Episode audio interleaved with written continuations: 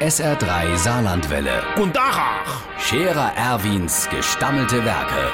wo wir gerade beißen, pass mal auf. Erwin, grad einen Moment noch. Übrigens, Irmsche, es gibt eine Weile Sache da mit dem Digitale. Äh, da die, de, ach, unserem Christine seiner, der de Tochtermann, der hat gesagt, es gäbe jetzt Buchse, die haben so Chip ingenäht. Nee, kein Schaffbuchs mit einer Chip, sondern ein Chip, so ein kleines goldenes Blättchen. Äh. Und dieser Chip, der passt genau auf, der zählt zum Beispiel, wie oft du die Buchs schon anhutscht. Und wenn du die dann zum Beispiel bei der Doktor anziehen willst, aber die ist schon dreckig, dann piepst dein Handy und du wäschst, oh, die Buchs ist dreckig, ich ziehe lieber Annery an.